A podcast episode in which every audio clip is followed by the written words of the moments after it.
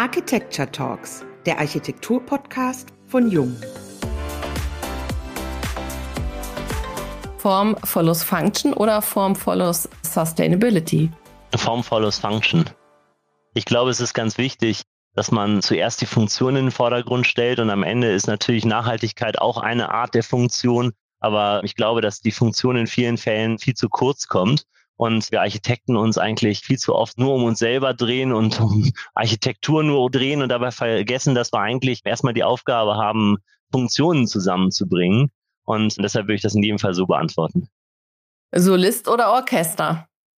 Orchester. Auch das ist eine ganz klare Frage. Also auch da, wenn Sie unser Büro kennen, Frau Becker, Sie waren ja bei uns im Büro und haben gesehen, dass wir ein großes Team sind. Und insofern ist eigentlich das Zusammenarbeiten sowohl innerhalb des Büros eine ganz wichtige Sache, als auch im Grunde mit Fachdisziplinen sich zusammenzusetzen. Wir haben gerade letzte Woche wieder wegen eines Wettbewerbs zusammengesessen und da kam dann genau der Nachhaltigkeitsexperte dazu. Insofern passt das gut zur ersten Frage.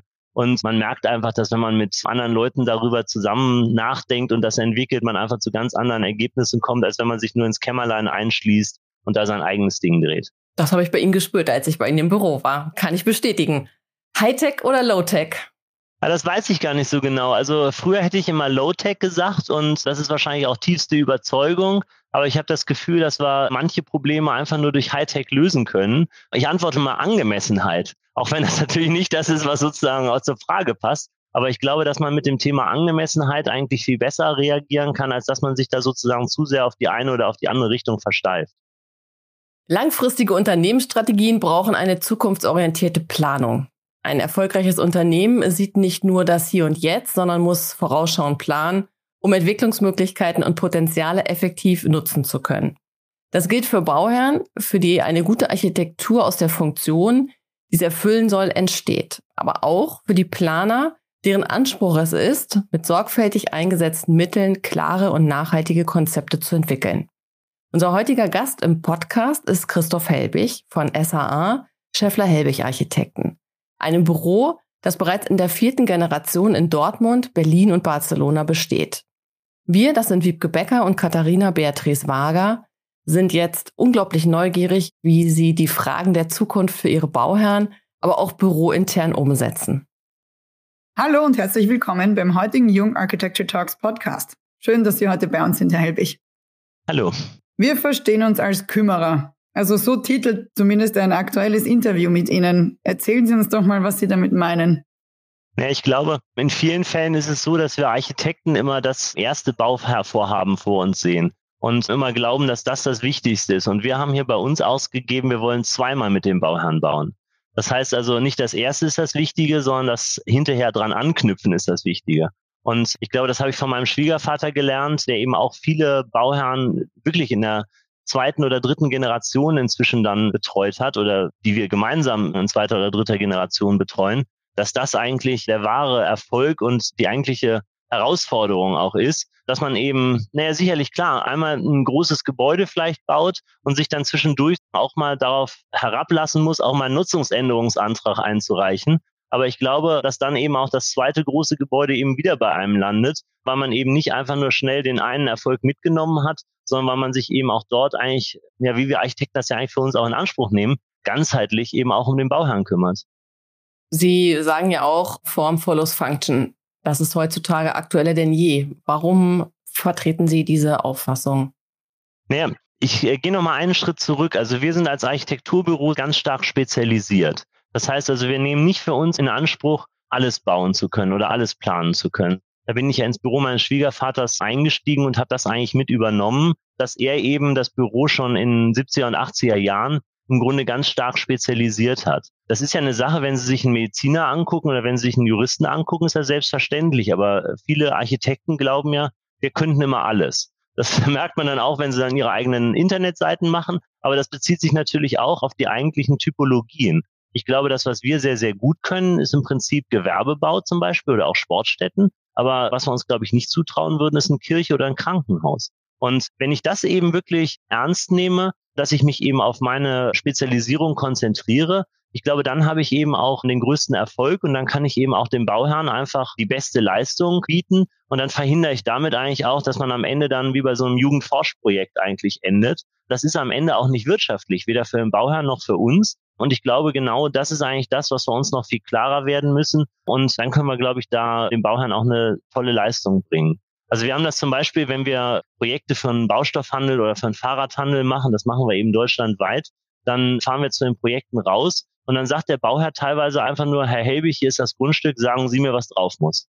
Das heißt also, der Bauherr weiß im Grunde an der Stelle noch gar nicht, wie er in fünf Jahren seinen Betrieb führen wird, weil er im Prinzip ja diesen Investitionssprung dort im Grunde auch macht. Und wir können das im Grunde, weil wir das schon ganz oft gemacht haben, weil wir eben in diesen Typologien zu Hause sind und beraten dann den Bauherrn eben auch in Größe und Umfang seines Bauvorhabens und sind dort im Grunde fast auch unternehmensberatend tätig und gar nicht nur architektonisch. Und ich glaube, spätestens wenn man so weit ist, kann man dieses Thema Form follows Function wirklich mit einem klaren Ja beantworten.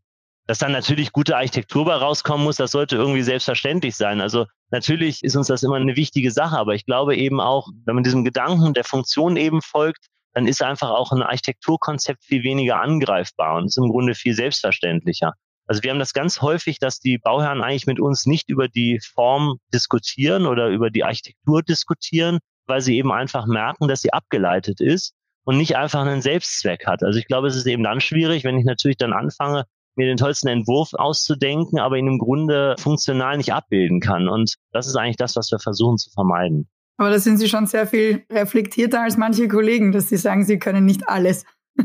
Aber gehen Sie mal zu dem besten Kardiologen und zeigen Sie dem so eine braune Stelle auf der Haut. Der wird auch sagen, Mensch, da musst du zum Kollegen gehen. Also das kann doch bei uns nicht anders sein. Oder der beste Gesellschaftsrechtler wird Ihnen zu familienrechtlichen Problemen keine Lösung anbieten können. Das sollte eigentlich normal sein. Und wie gesagt, es macht ja auch am meisten Spaß, wenn man am Ende wirklich dann in der Materie richtig tief drin ist und da auch wirklich helfen kann und wirklich Probleme lösen kann. Das ist ja viel besser, als wenn man im Grunde ein Thema hat, wo man weiß, dass es andere gibt, die es viel besser können. Erweitern wir nochmal den Begriff und gehen nochmal auf dieses Form follows Sustainability. Also Ökonomie, Funktionalität, Gestaltung und Nachhaltigkeit. Sind das unvereinbare Gegensätze? Nein, ganz im Gegenteil. Ich glaube, wir müssen uns mit dem Begriff Nachhaltigkeit vielleicht nochmal anders auseinandersetzen. Wir haben für uns eigentlich den Slogan Verantwortung übernehmen weil wir glauben, dass wir mit diesem Begriff Verantwortung übernehmen, das eigentlich auch noch viel weiter fassen können. Es gibt ja diese 17 Nachhaltigkeits- oder Entwicklungsziele der UN. Die gehen ja auch weit darüber hinaus, dass man nur sagt, man will ökologisch bauen. Ja, da wird also auch die Nachhaltigkeit im Grunde viel weiter gefasst. Und so sehen wir das eben auch. Und wenn man das mal runterbricht auf so drei plus eins, nämlich auf eine soziale Komponente, auf eine ökologische Komponente auf eine ökonomische Komponente und dann eben als viertes auf das Thema Architektur. Dann kann man, glaube ich, ganz gut zusammenfassen, was wir als Architekten eben mit Verantwortung übernehmen meinen. Und ich glaube, dass es eben immer ein Abwägen ist. Also man wird es nie hinkriegen, dass man alle Aspekte zu 100 Prozent erfüllt. Das geht einfach nicht. Und wer das behauptet, das kann ich eigentlich schon nicht ganz glauben ich glaube, man muss eben sich diese Aspekte durchaus vor Augen führen und man muss auch den Bauherrn vor Augen führen und dann kann man gemeinsam darüber diskutieren, welche dieser Aspekte welchen Wert haben oder welche Gewichtung haben und dann kriegt man am Ende ein Projekt, was eben, ich sag mal, in diesen Quadranten eben mal weiter oben rechts und mal weiter unten links ist. Aber das sind nie Sachen, die sich gegenseitig ausschließen, sondern die haben einfach nur andere Schwerpunkte. Bleiben wir nochmal bei dem Buzzword Nachhaltigkeit. Ihre Bauherren, die decken ja eine große Bandbreite ab, vom Familienunternehmen bis zum Aktienunternehmen. Ab wann rechnet sich nachhaltiges oder klimaangepasstes Bauen? Das rechnet sich mit dem morgendlichen Aufstehen für jeden Einzelnen. Also ich glaube, das ist keine Frage der Größe, sondern das ist einfach eine Verantwortung. Auch da wieder das Wort Verantwortung.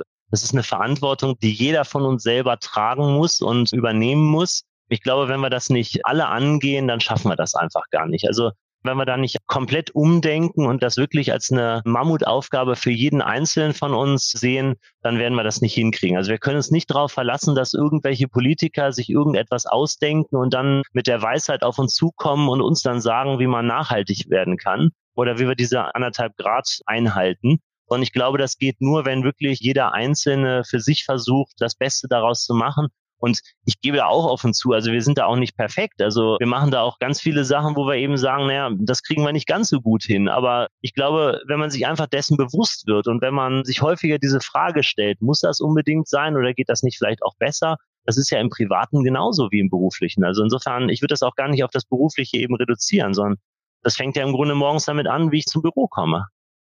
Sie haben eben einen ganz wesentlichen Aspekt mitgenannt. Das gelingt nur gemeinsam der Überzeugung und Auffassung sind wir bei Jung auch. Das kriegen wir als Industrie nicht alleine hin, das kriegt die Politik nicht alleine hin, die Architektur nicht alleine und die Entwickler letztendlich auch nicht. Gibt es denn konkrete Veränderungen jetzt aus den Nutzungsanforderungen, was Sie so in den letzten Jahren feststellen konnten? Ich glaube, es gibt eine neue Bescheidenheit. Das heißt also, es ist nicht mehr dieses immer größer, immer weiter, sondern ich glaube, man ist eben inzwischen bereit, da auch mit ein bisschen weniger zurechtzukommen. Und das heißt jetzt nicht, dass Architektur weniger gut sein muss oder das heißt nicht, dass man nicht mehr mit Klimaanlage arbeitet oder auf die Beleuchtung verzichtet. Aber ich glaube, das heißt einfach, wenn man aus dem Raum rausgeht, macht man die Beleuchtung aus. Und wenn es draußen 15 Grad sind und es bloß bequem wäre, die Klimaanlage anzumachen, dann wäre eben das Nachhaltigere oder Sinnvollere, einfach mal das Fenster aufzureißen. Und ich glaube, das sind so Sachen, das wäre vor ein paar Jahren noch nicht gerade en vogue gewesen, wenn man im Grunde dort mit dieser Bescheidenheit oder mit so einer neuen Bescheidenheit angetreten wäre. Inzwischen merkt man einfach, dass wir durchaus ökonomisch ja so ein bisschen auch da unter Druck geraten als Gesellschaft. Und auf einmal naja, fährt man vielleicht nicht mehr 180, sondern ist auch damit zufrieden, damit 120 über die Autobahn zu fahren. Ja, solche Diskussionen um das Tempolimit, die waren vor ein paar Jahren noch undenkbar. Und heute wundert man sich, warum man da nicht einfach Nägel mit Köpfen macht. Ich finde auch auf der Autobahn merkt man, dass die Leute so ein bisschen langsamer fahren. Aber wenn wir halt auch wissen, wo die Stellschrauben sind, warum bauen wir dann immer noch wie vor 100 Jahren? Also jetzt bezüglich Bauweise oder Materialeinsatz.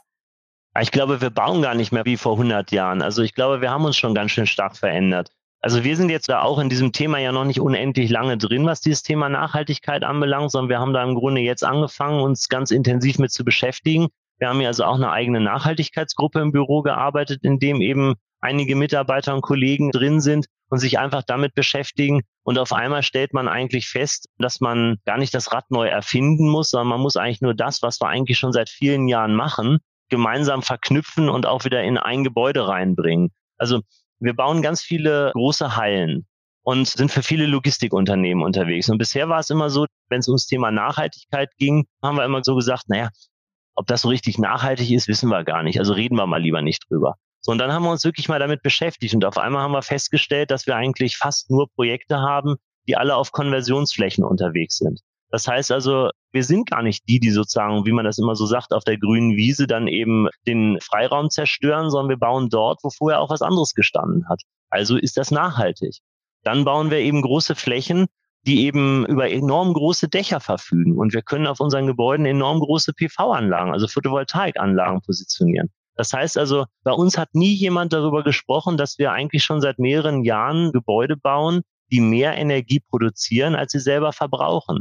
In so einem Gewerbebau ist das natürlich relativ einfach. Es ist viel schwieriger, das eben im Einfamilienhausbau zu machen, wo eben nur eine kleine Dachfläche zur Verfügung steht und wo auch ein ganz anderes Nutzerverhalten hintersteht. Aber im Grunde in den großen Gewerbebauten kriegt man das eigentlich ganz gut hin. Und dementsprechend muss man sich dessen eigentlich nur bewusst werden. Und dann stellt man auf einmal fest, dass man schon relativ vieles auch gar nicht so falsch macht. Und wenn man das jetzt einfach sich nochmal bewusst wird und das eben entsprechend auch darstellt und guckt, wo man da noch einen oben drauflegen kann, dann wird man, glaube ich, auch dort immer nochmal besser. Oder ich sage es nochmal anders, auch das Thema Versickerung ist ja so ein Thema. Natürlich versuchen wir schon immer zu versickern. Das hat ja alleine was damit zu tun, dass es viel ökonomischer ist, das Wasser auf dem eigenen Grundstück zu versickern, als es eben in die Kanalisation einzuleiten. Insofern sind das also so Themen, wo man sich selber, glaube ich, auch so ein bisschen bewusst werden muss, dass man da nicht ganz am Anfang steht, sondern dass man da eigentlich schon auf einem ganz guten Weg ist. Und auf der anderen Seite wissen wir dann aber auch, dass wir eben noch ganz viele blanke Seiten haben, wo wir im Grunde noch viel, viel mehr machen müssen, wo wir auch noch viel, viel mehr lernen müssen. Also jetzt im Moment geht es zum Beispiel gerade darum, dass wir für die ersten Projekte im Grunde auch errechnen lassen, wie viel graue Energie eingesetzt wird. Das heißt also, wie ist das, wenn man einen Massivbau baut? Oder wie ist das, wenn man einen Holzbau baut oder einen Hybridbau? Und wie lange dauert das dann im Endeffekt, wenn man mehr Energie erzeugt, als man verbraucht, um dann diese graue Energie, die damals eben beim Bau eingesetzt worden ist, dann eben auch wirklich zu kompensieren oder dagegen zu arbeiten? Also das sind ganz spannende Punkte und insofern sage ich eben, ich glaube nicht, dass wir da die Weisheit irgendwie mit Löffeln gefressen haben, ganz im Gegenteil. Aber ich glaube, das, was ganz, ganz wichtig ist, ist, dass man sich einfach mit dem Thema auseinandersetzt und im Grunde einfach ganz offen dazu steht, wo man gerade steht und auf die Art und Weise eigentlich dann automatisch weiterkommt. Und das, was wir im Augenblick feststellen, ist, dass ganz viele Leute zu uns kommen, also auch so Bauphysiker, die sich damit ja auch dann beschäftigen und die das vielleicht auch schon ein bisschen länger propagieren. Und die sagen, Natürlich wissen wir das schon ein bisschen länger, aber das Irre ist, ihr seid jetzt ein Büro, was sich wirklich aktiv damit auseinandersetzt und was auch nachfragt. Da merkt man, dass ihr Lücken habt an den Stellen, aber man merkt vor allen Dingen, dass ihr diese Lücken schließen wollt. Und das ist das Entscheidende. Und damit kommt man weiter. Und ich glaube, das ist dann eben unser Beitrag zu einer Nachhaltigkeit oder zu einer Klimaneutralität. Also uns muss halt einfach klar sein, dass die Häuser, die wir heute planen, 2000 2035 oder 2045 oder wann immer der eine oder andere klimaneutral sein will, werden die ja auch noch dastehen. Und dann sind das die sogenannten Altbauten, die dann 10 oder 15 oder 20 Jahre alt sind, die dann eben mitkalkuliert werden müssen oder mitbilanziert werden müssen. Und wenn wir da jetzt noch Gebäude hinstellen, die dann eher eine Last für die Zukunft sind, dann machen wir was falsch. Bei dem, was Sie jetzt gerade geschildert haben, das ist sehr schön zu hören, wie weit Sie da sind, dass eben der Austausch auch mit Bauphysikern dann stattfindet, um ja vielleicht vorhandene Lücken auch noch zu füllen. Aber meine Frage war ihm, wurden Sie schon mal mit Bauherren konfrontiert, deren Absicht sich vielleicht eher als Greenwashing herausstellt? Wie reagieren Sie darauf? Naja, ich würde das eigentlich erstmal niemandem per se unterstellen, sondern ich würde dann einfach versuchen, den mitzunehmen. Im Grunde öffnet er mir ja eine Tür. In dem Moment, in dem er sagt, dass er was Nachhaltiges machen will, ist das doch eigentlich genau das, wo er jetzt zu mir kommt. Und vielleicht ist er auch gerade auch Hilfe suchend und kann das Problem eben auch nicht alleine lösen und kommt zu mir und will einfach eine Lösung dafür haben das Thema Greenwashing, das wäre eher die schlechte Antwort unsererseits, finde ich. Also ich finde erstmal die Frage, dass eben jemand ankommt und sagt, Mensch, wir müssen da irgendwas machen, das ist, glaube ich, das viel häufigere. Das ist viel eher das, was im Moment immer wieder passiert. Und zwar gibt's da ja einfach auch ganz viele Entwicklungen, die man da vielleicht einfach auch nochmal aufnehmen muss, bevor ich eigentlich nochmal zu der Frage zurückkomme. Es ist ja im Grunde so, wir haben Taxonomieverordnungen, wir haben Lieferkettengesetze. Das sind alles Sachen, die kommen aus Brüssel, die uns im Grunde dazu zwingen, zukünftig eben uns mit diesem Thema Nachhaltigkeit und Transparenz und Offenlegen der Lieferketten eben zwingen. So, und da ist es dann ein Kunststoffproduzent, der baut nur so ein ganz, ganz kleines Teil für Toyota. Und Toyota ist der, der die Lieferkette offenlegen muss. Wenn der Kunststoffproduzent weiter produzieren will, dann muss der nachweisen, wie sein Kunststoffteil produziert worden ist. Das kann er natürlich für seine Maschinen und er kann das auch für seinen Stromverbrauch, aber er muss eben auch einen Nachweis für sein Gebäude erbringen. Spätestens dann merkt er eben, Mensch, wir sitzen hier in einer alten Bude und da haben wir einen irren Energieverbrauch. Und jetzt gehen wir auf die Architekten zu und fragen die einfach, wie kriegen wir das hin, dass wir gegenüber Toyota, ich bleibe jetzt einfach bei dem Beispiel, einfach unsere Bilanz verbessern können. Denn die haben keine Lust, wenn das so weitergeht, dann ist in zwei Jahren bei der nächsten Preisverhandlung nicht mehr nur der Preis entscheidend, sondern ist auch der CO2-Verbrauch entscheidend. So, und deshalb sind wir jetzt gezwungen, dort was zu machen. Das ist erstmal die Anforderung. Die kommt sozusagen dann aus dem Unternehmen, beziehungsweise im Unternehmen entsteht so eine Anforderung, kommt dann als Frage auf. Dann setzen sich die Unternehmen hin, bis nach ganz oben. Die Unternehmensleitung entscheidet, wir müssen klimaneutral werden. So, und dann geht diese Vorgabe, wir müssen klimaneutral werden, geht jetzt wieder aus der ganzen Reihe von ganz, ganz oben ins Unternehmen rein bis ganz, ganz unten, bis an jede letzte Schraube. Und da kommen dann eben ja diejenigen, die fürs Bauen in den Unternehmen zuständig sind, natürlich zu uns und sagen, Mensch, wie können wir das umsetzen? Und das hat dann erstmal noch nichts mit Greenwashing zu tun, sondern es ist fast eine Verzweiflung. Da braucht man jetzt einfach Hilfe. Und das merken wir eben, dass eben es immer wichtiger wird, dass wir dort beraten können und dass wir dort gegenüberstellen, was passiert, wenn du dies machst, was passiert, wenn du das machst, was passiert, wenn du in die dritte Lösung gehst. Aber um auf die Frage zurückzukommen, nein, also das mit dem Greenwashing haben wir eigentlich bisher noch gar nicht erlebt, sondern es gibt wirklich diesen Willen und diese Überlegung, dass eben viele merken, wir müssen was tun und wir schaffen auch das. Jetzt komme ich auf das, was Sie gerade eben ja auch nochmal so zusammengefasst haben. Wir schaffen das eben nicht alleine, sondern wir schaffen das nur, wenn wir das alle zusammen machen. Absolut. Sie haben bald 100-jähriges Bürojubiläum. Im Jahr 2027 steht das vor der Tür. Und Nachhaltigkeit erfordert auch den Impact aus dem eigenen Büro. Welche Anreize entstehen derzeit aus Ihrem Büro heraus? Ja, wir haben erstmal das gemacht, was, glaube ich, relativ viele jetzt gerade machen, dass man erstmal seinen eigenen CO2-Footprint analysiert. So, und wenn man da einen Überblick hat, dann geht man im nächsten Schritt daran und guckt, wie man das reduziert. So, und da sind wir jetzt gerade. Wir haben eben, hatte ich vorhin schon gesagt, eine Nachhaltigkeitsgruppe gegründet und die beschäftigt sich sowohl mit den internen als auch natürlich diesen projektspezifischen Nachhaltigkeitszielen. Und ja, ich finde das eigentlich ganz toll, dass aus der Belegschaft da unheimliches Engagement kommt und dass da ganz viele Ideen an einen herangetragen werden. Und da sind eben Ideen dabei, die man einfach nur haben muss und dann werden sie auch schon umgesetzt. Da kommt dann ein Kollege an und sagt, können wir das und das nicht machen? Und ich sage, ja klar, machen wir ab sofort. Und es gibt andere Ideen, da muss man ein bisschen was vorbereiten und muss ein bisschen was recherchieren, wie man das hinkriegt. Und dann machen wir das aber auch. Das sind natürlich diese kleinen Punkte, denn man muss ganz ehrlich sagen, wir sind natürlich mit dem, was wir als Unternehmen mit 50 Leuten hier machen, nur ein ganz kleines Rädchen. Das, was viel größeren Impact hat, ist natürlich jedes Projekt, was wir betreiben. Denn damit bauen wir im Zweifelsfall nicht für 50 Leute, sondern für 200 Leute. Und das Gebäude steht eben nicht nur jahresweise dort, so wie wir jetzt jahresweise versuchen, unseren CO2-Abdruck selber zu reduzieren, sondern wir bauen dort für 30, 40, 50, 60 Jahre. Deshalb ist das eben so spannend von beiden Seiten zu sehen. Aber ich glaube, dass was eben ganz besonders wichtig ist, dass man sich da selber nicht rausnimmt, sondern im Grunde auch so ein bisschen als Versuchskaninchen sieht Frau Becker, Sie wissen es ja, wir sind ja in einer tollen Immobilie, die wir von selber gebaut haben und wir haben da noch andere Mieter mit drin und die werden dann manchmal mit zum Versuchskaninchen. Wir haben jetzt gerade eine große Aktion gehabt, wo wir unsere KNX-Steuerung nochmal überarbeitet haben. Das heißt also KNX-Steuerung, ja vielleicht einfach mal ganz kurz erklärt, ist jetzt Gebäudetechnik, die man im Gebäude haben kann, dass man im Grunde, ja, das Einfachste ist, dass wenn man das Fenster aufmacht, dass dann die Heizung ausgeht. Das ist sozusagen so das Allereinfachste. Aber das geht natürlich viel weiter. Und jetzt haben wir im Grunde uns lauter Sachen überlegt, wie wir das eben optimieren können. Zum Beispiel das, was ich vorhin auch schon angedeutet habe, die Klimaanlage, die kann man nicht anmachen, wenn es nicht mindestens 20 Grad draußen sind. Dann haben wir gesagt, wir probieren mal aus, was jetzt eigentlich passiert, wenn wir fürs ganze Büro auf 21 Grad jetzt im Winter beim Heizen gehen. So, und da ist irgendwas schiefgegangen und auf einmal konnte man gar nicht mehr heizen. Und dann kamen natürlich die E-Mails von den Mietern und dann haben die sich alle beschwert, bei mir ist so kalt und keine Ahnung was. Und dann haben wir natürlich gemerkt, da müssen wir sofort wieder gegenarbeiten und müssen das ausgleichen. Wir selber hatten das noch so für uns so gesehen, das müssen wir jetzt eben durchstehen. Das ist unser Beitrag zur diesjährigen Energiekrise. Aber irgendwann war es eben so kalt und wie gut, dass dann auch die Mails von den ganzen Mietern da waren, dass wir gesagt haben, nee, es scheint nicht nur ein sehr engagiertes Ziel zu sein, was wir uns da gerade selber gesetzt haben, sondern scheinen wir einfach irgendwie auch was falsch programmiert zu haben. Da müssen wir, glaube ich, nochmal grundsätzlich dran.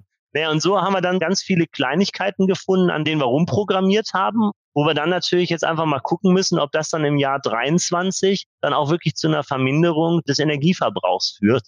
Dann können wir dann hinterher sagen, ob das was gebracht hat oder nicht. Weil Sie haben das jetzt hingekriegt, keiner muss mehr frieren, oder? Ja, Sie sehen, ich sitze nur im Oberhemd da. Ich habe sogar meinen Pullover ausgezogen. Na, ich glaube, das liegt daran, dass ich einfach so aufgeregt war vor dem Podcast. Herr Helbig, zum Abschluss von unserem Podcast stellen wir immer gerne eine persönliche Frage. Das Büro SHA existiert ja in der vierten Generation, wie wir auch schon gelernt haben. Gegründet 1928. Wir sind ja nur 16 Jahre auseinander. Jung und SHA. Mit dem Fokus auf Gaststättenbau. Und so eine Tradition im Rücken ist ja irgendwie Motivation und Würde gleichzeitig. Wie stellen Sie sich denn für die Zukunft auf? Ich glaube nicht alleine mit dem Gaststättenbau. Also das war tatsächlich, dass mein Schwiegergroßvater in der zweiten Generation das Büro übernommen hat von jemandem, der eben wirklich so richtig Kneipen gebaut hat. Also insofern auch eine ganz spannende Sache. Das sehen wir heute natürlich eher mit so einem Lächeln insgesamt. Also das spielt sicherlich bei uns keine Rolle. Ich glaube, das, was ganz wichtig ist, ist eben wirklich, dass man sich typologisch eindeutig aufstellt und eben nicht glaubt, alles zu können, sondern dass man richtig gut in den Bereichen ist, die man eben auch wirklich kann. Wir haben in der Vergangenheit das immer so argumentiert, dass wir besonders gut sind im Gewerbebau oder im Sportstättenbau oder im Büro- und Verwaltungsbau. Und das, was jetzt gerade aktuell dazu kommt, ist, dass wir sagen, wir wollen richtig gut werden in dem nachhaltigen Bauen. Und das ist ja dann so eine übergeordnete Klammer, die man dann über alles setzen kann. Denn am Ende kommt genauso derjenige, der eine Sportstätte haben will, wie derjenige, der eine Produktionsstätte haben will und sagt, ich will klimaneutral bauen. Und insofern glaube ich, dass da wirklich die Zukunft von uns allen liegen muss. Und am Ende merken wir dann hoffentlich, dass dieses Thema der Nachhaltigkeit und auch der Klimaneutralität keine Bürde ist, sondern dass uns das eigentlich auch nach vorne bringt und dass wir damit wirklich einfach einen guten Beitrag leisten können. Und das muss man vielleicht auch jetzt nochmal sagen, die Baubranche ist einfach auch ein Riesenfaktor, was dieses Thema Klimaneutralität anbelangt. überall liest man immer, dass Mitarbeiter ja auch im Grunde nach einem Sinn in der Arbeit suchen. Und ich glaube, da kann Klimaneutralität ein riesengroßer Sinn sein, mit dem man wirklich begeistern kann, die eigenen Kollegen begeistern kann, sich selber begeistern kann und damit wirklich einfach was ganz, ganz Gutes machen kann. Das ist ein ganz wunderbares Schlusswort, was wir jetzt gerne aufnehmen und uns haben Sie begeistert. Wir danken Ihnen ganz, ganz herzlich für die inspirierenden Worte und verabschieden uns bis zur nächsten Folge der Jung Architecture Talks, dem Architektur-Podcast von Jung.